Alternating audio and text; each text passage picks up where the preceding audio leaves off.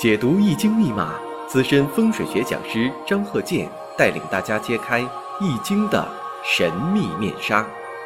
周易新天地，五行解奥秘。请听周易五行。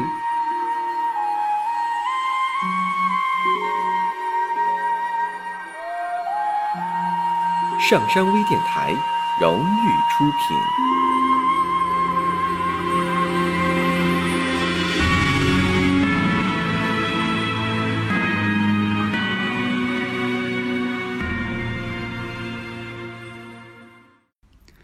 大家好，我是张鹤剑。周易五行啊，下面呢我们继续讲例子。咱们就是用例子呢来说话，要讲一些空泛的理论、模棱两可的一些事情，大家也不好理解。所以我们看啊，这个五行甲午庚午甲寅甲戌，这个五行啊，大家一看呢，马上很多人就反应过来了，四柱全阳。那么我分析一下五行呢？没有水这个五行，那水对他来说呢是印星生自己的嘛。再看地支呢，地支呢是寅午戌，山河火炬。然后啊，看天干呐，天干你看月上呢透的是偏官七煞，年上呢比肩，时上呢比肩。然后呢有两个午火，火跟火自刑，午火之间自刑。所以这五行啊，你这一看，纵观全局。基本上你心里就有谱了。那么胸有成竹之前，你看你先分析分析，你这扫一眼，马上胸有成竹，这就是什么呢？基本功扎实，理论呢正确科学，你不能说的弄一些玄乎的，那个不行。所以我们看呢，第一点，你首先要判断，你别等对方问你，你首先要判断，你也不能说随便问对方。那什么都问对方了，还用你去测算吗？我老是这句话，是吧？当然了，咱不能保证说的百分之百全都正确啊。任何事情不存在百分之百的，他只是说有这种趋势，你抓住这个趋势了，这个就对了。那么你对他事业情况、婚姻状况以及说可能遇见的大事件进行了分析。首先，我们第一点，对他这个事业情况。然后婚姻情况、健康情况等等这方面做一下分析。第一点，你一看，二十五岁戊午年成婚，对不对？是吧？你看你这个必须得达到这个标准呢，你不能什么都问对方。那好，对方承认确实二十五岁成婚，然后。也是在这一年，这一年当中不止一件事儿啊。有的时候说这一年就一件事儿，那可能吗？也可能这一年发生好多事情，对于某个人来讲。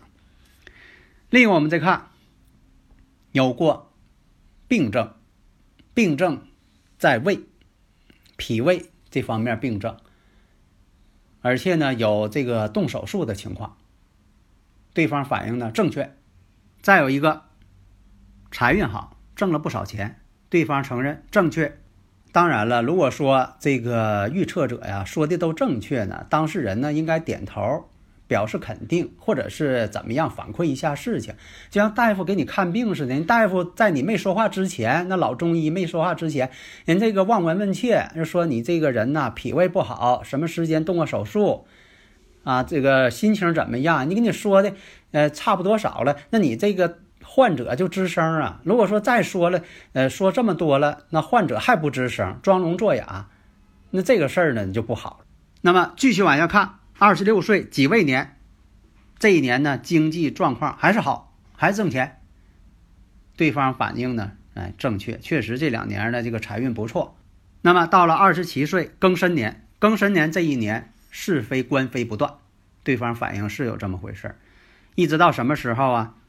从庚申年开始，二十七岁庚申年，然后一直到二十八岁辛酉年，一直拖到了二十九岁壬戌年、三十岁癸亥年，然后又经历了甲子年、乙丑年，这个事情始终没有完结。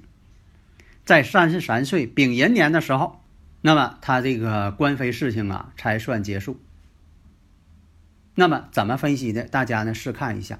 这个事情呢，你不能让当事人给你讲。有的时候当事人呢，他不好意思给你讲，除非说你点到了，他可能哎，在这个表情上会有所反应。但是有的时候你都看不到他表情。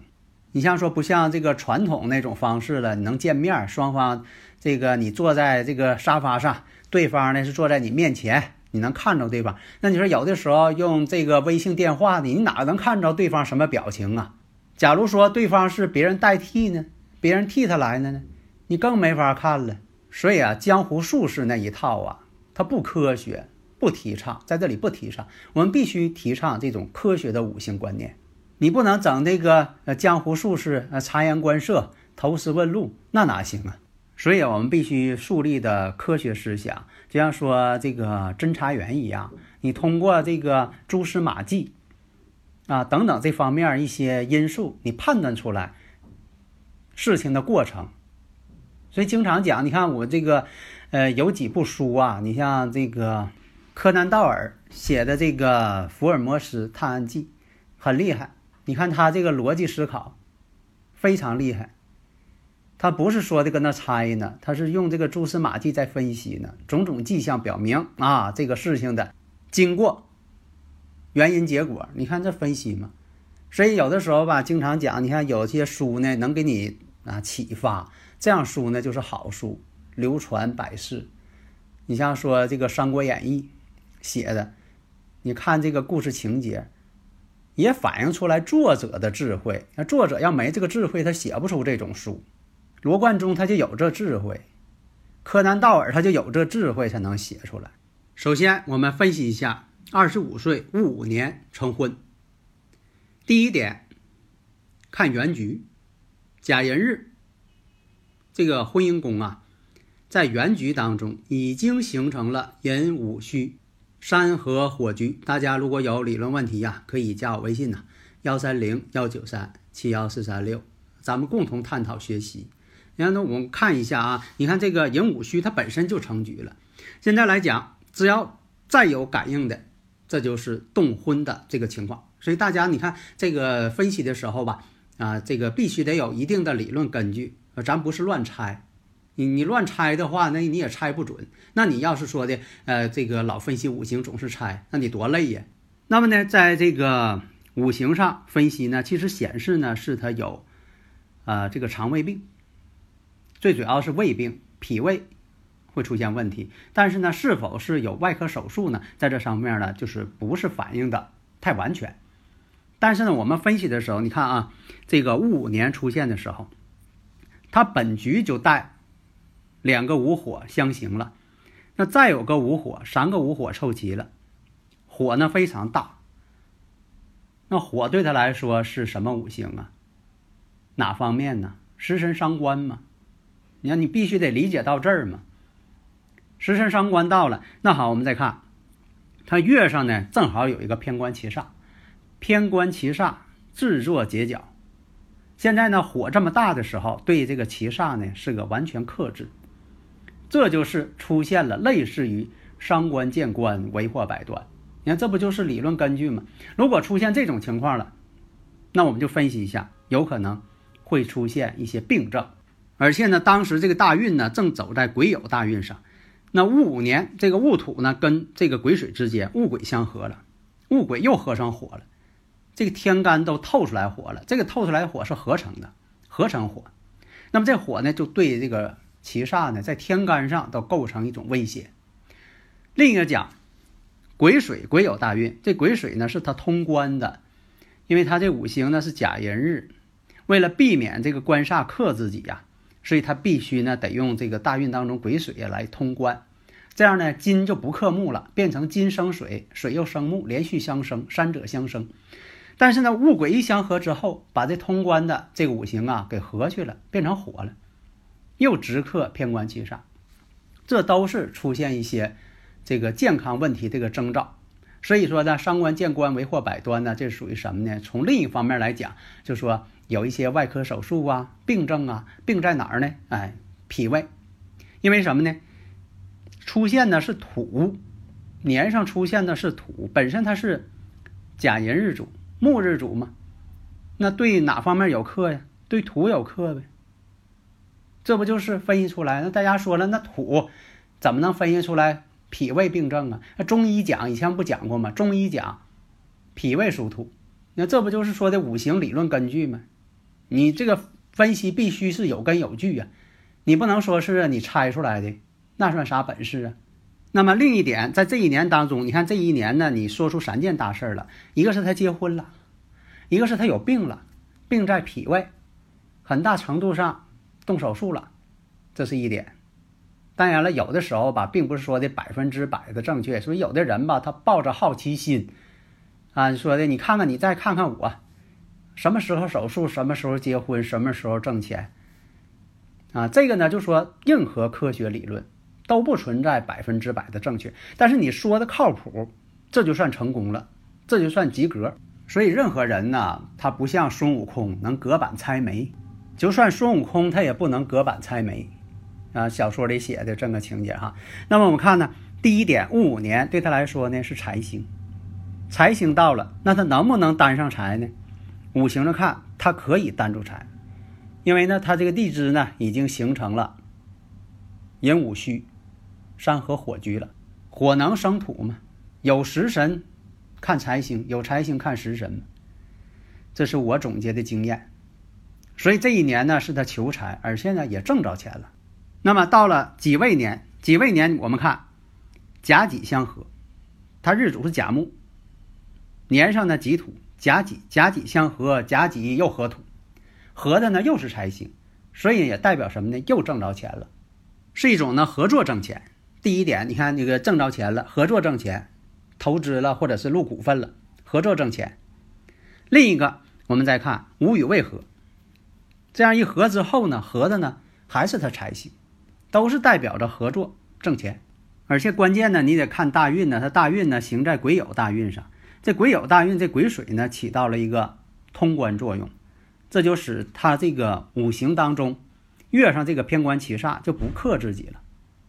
但是呢，这七煞呢，同样呢是看，要看什么？克他比肩劫财的，克他这年上和时上的，所以他这什么呢？用他年上跟时上这个甲木去代替他了，去拿这两个甲木去挡七煞去了。所以你看，这就是逻辑上的一个分析过程。那么我们再看二十七岁庚申年的时候，庚申年的判断呢，有是非官灾，确实这样。这个事情呢，是因为他父亲引起的。他父亲呢，让他做这件事情，结果他不得不做，结果出问题了。那为什么是他父亲呢？因为年上呢有个比肩劫财，有的时候年上这个比肩劫财呀，一样让他出事情。哎，这年上呢还代表什么呢？长辈儿。所以有的时候吧，你看这个年上如果透出来比肩劫财。是你五行忌讳的这五行的时候，有可能因为长辈儿耽误事情啊，耽误挣钱呐，耽误事业呀，啊破财呀，给长辈儿花钱呢，哎，就出现这种情况了。当然了，这是你应该做的，尽孝道嘛。但是呢，你也不能愚孝，你得分清什么事情尽孝道，你不能说就长辈让你做的事情你一定得做。所以我们看呢，这个庚申年的时候，这就是因为长辈的事情，庚申年嘛。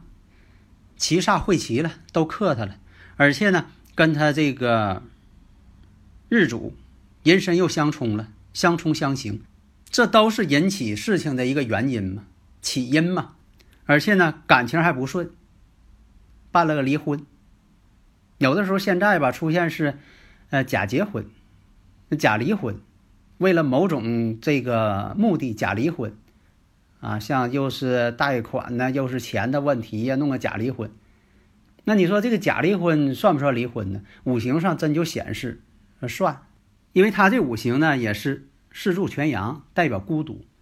你看这里边已经隐含这问题了。不管你是真离婚假离婚，反正你是这个法律层面上离婚了啊，不受法律保护。所以在这方面呢，他肯定是有这种情况。所以这个事儿呢，你看全阳庚申年。遇上这些不顺，结果呢，到了辛酉年，这个事儿也没完事儿，没办法，在壬戌年的时候，这个人呢就跑了，跑出去了，一直到壬戌年、癸亥年、甲子年、乙丑年，在外边总躲着，这就正应了他这个四柱全阳了，全阴全阳嘛，孤独嘛，那真就孤独了，在外边老躲着他不孤独呢，谁也不敢见，一直到丙寅年这个事儿才算了结。为什么是丙寅年呢？第一点呢，这个丙火出现之后啊，这个丙火呢制住了这个七煞，虽然说也有伤官见官的这嫌疑，但毕竟呢，当七煞火力量强大的时候，制住了七煞，反而化解了伤官见官。所以你看，它有个量的作用，不是说的见到伤官见官就一定不好啊。你得看看这个什么情况。当这个伤官力量极为强大的时候，那就把这个七煞呢真就给制服了。他们之间就不冲突了，就像说什么呢？有一锅沸腾的油，这个时候你往里倒水，那就是激发了这种啊这个冲击性，伤官见官就等于这样。但是你水极为强大的时候，你说一锅油，我上来给弄一河的水，整个一河的水冲过去了，那就不能够起什么反应了，直接把这锅热的油就冲跑了。所以说。丙寅年出现的时候是有点啊上官见官了，但是呢，这个事儿呢反而呢了结了，嗯，所以说这到了丙寅年这个事情才结束。你看你分析的时候，这个呃这个实质性的问题、量的问题啊，这个各种情况，所以说你必须得是啊看这个质跟量的变化、辩证关系。现在很多人就搞不清楚这辩证关系，就像说这个水能克火，但是有的时候吧。这个雷电起的火呢，它真就得下雨，它不下雨呢，还没有雷电这个火，您这不就辩证关系吗？所以大家呢一定要把这个地方呢学懂。好的，谢谢大家。登录微信搜索“上山之声”或 SS Radio，关注上山微电台，让我们一路同行。